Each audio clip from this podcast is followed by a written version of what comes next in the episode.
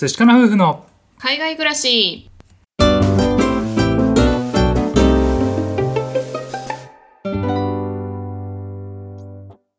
こんにちは。寿司かの夫婦のカンナです。あつしです。このチャンネルでは私たち夫婦のこと海外生活のことについて2人で配信しています。はい皆さんいつも聞いてくださってありがとうございます。ありがとうございますお久しぶりになっちゃったんですけれどもはい。実はですねあの前から話していた通り僕たちはですねタウンズビルという町から、えー先週木曜日についにブリスベンという町に引っ越してきました。はい。ね、あの3泊4日かけて引っ越しをしたんですけれども、うん。ね、今日はその、えー引っ越しの様子についてねお話をしてみたいなと思います。はい。まあ一言で言うと大変だったよね。いやーめっちゃきつかったわ。はい。まあ引っ越しをねん。6月に決めて、もう7月の中旬に引っ越す予定で結構バタバタしながらもうん。なんとかね掃除や準備とかをしてうん。いざ出発はしたんですけれども、うん。自分たちでねトラックを借りてで荷物を自分たちで詰め込んででその後にさらに運転をしてう、んで到着したら自分たちで降ろしてっていうね。もう全部セルフでやる感じだったんだよね。そうだね、うん。一応ですね3トントラックをハイヤーしてでその中にねあの冷蔵庫だとか洗濯機とかそういう重いものとか、あとはね自分たちの荷物とかあとはまあ他の机とかっていう家具とかそういったものもねもう詰め込んで、ね、それであの運転していったんですけれどもあの今回トラック以外にあの自分たちが持っている車もね運転していったので1人1台という感じでね運転していって、はい、ね、あのトータルがね1400キロぐらい、うん。そう。かなり長いよね。長かったね。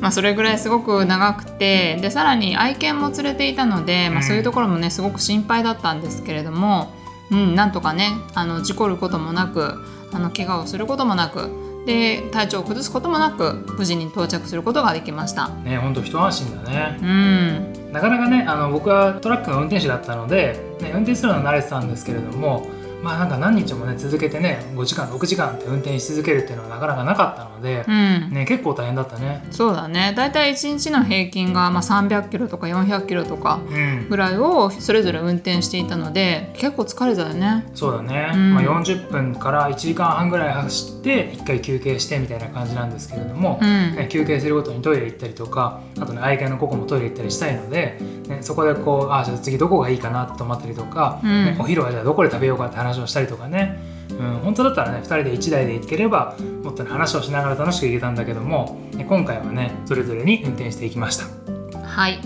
で道中どんな感じだったかっていうと、うん。もうほとんど自然だったよね。ね。うん。何もないっていう感じで、まあ、例えばファームのエリアだったりとかあとはちょっと茂った森の中をこう高速道路でずっと運転するとか。うん。あとはなんか岩じゃないけど赤土のね、うん。オーストラリア独特の土の色をしたところを通っていくとか、そうね。まあ、いろいろあったよね。そうだね。なんかもうサトウキビ畑がさもうめちゃくちゃいろんなところにあって、うん。またサトウキビはまたサトウキビだってそんな感じだったね。うん、あとは今オーストラリアでは涼しい気候だからか工事を結構しててね、うん。うん、あのオーストラリアの高速道路って結構100キロとか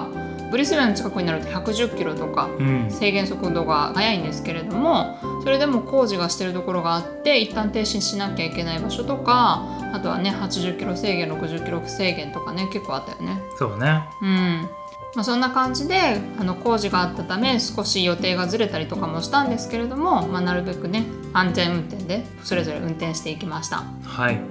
その途中でですね3泊したんですけれどもどこに泊まったかっていうとマカイっていう町と次がロックハンプトン。で最後がハービーベイという町に泊まりました。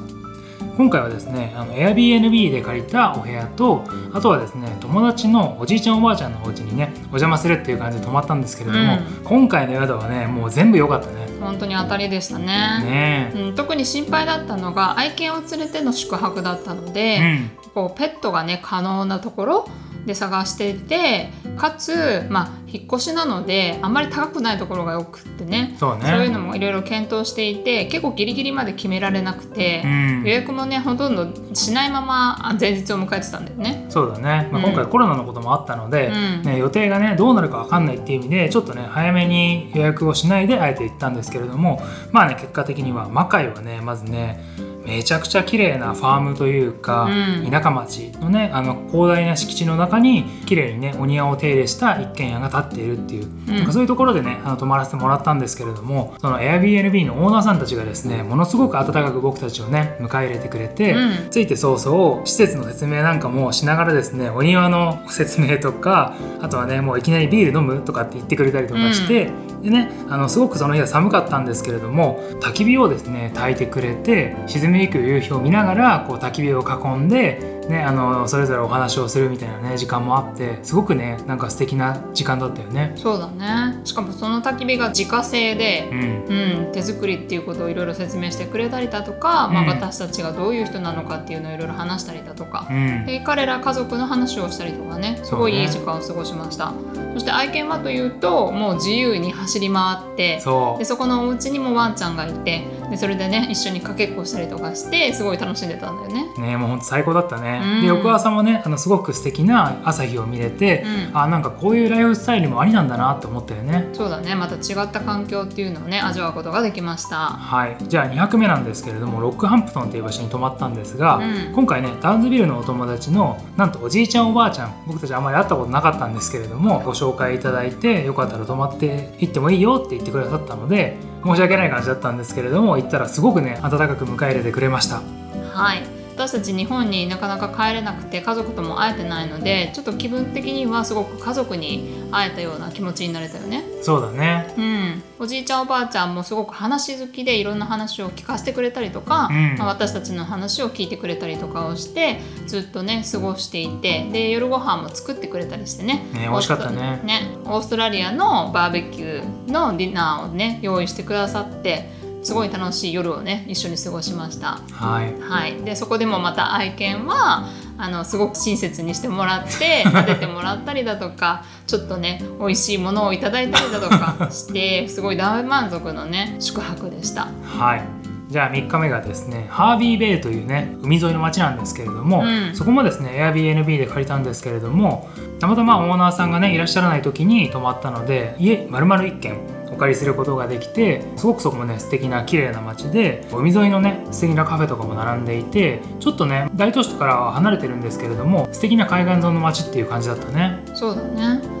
お家自体はすごく綺麗でですごく広くてでお庭もねあの広さがあったのでまあ愛犬も自由に出入りをしたりとかして本当はその一部屋を借りる予定だったんですけれどもオーナーさんが不在だったのでもう家をね貸し切りで使わせていただきました、はい。まあ、疲れてたのでね特に何かをしたっていうわけではないんですけれども、うん。まあ、自由にね使わせていただいたのですごくリラックスして過ごすことができました。そうだね。で翌朝はねちょっと早起きをして海沿いのカフェに行ったんですけれども、うん。まあなんかね本当に素敵な朝日をこう昇る様子を見ながらというかう、うんん、あの素敵なビーチであここをまた訪れたいなっていうふうに思ったね。そうだね。特に波がすごく静かで周りもね人もそんなにたくさんいるわけではなかったのですごくのどかな朝を迎えて海沿いにカフェがあったのでそこでコーヒーを買ったりして過ごしたんですけれどもすごく充実した時間というかねそういう時間を過ごすことができました。もし興味があれば私たちのインスタグラムであのご紹介をしているので、うん。時間あればチェックしてみてください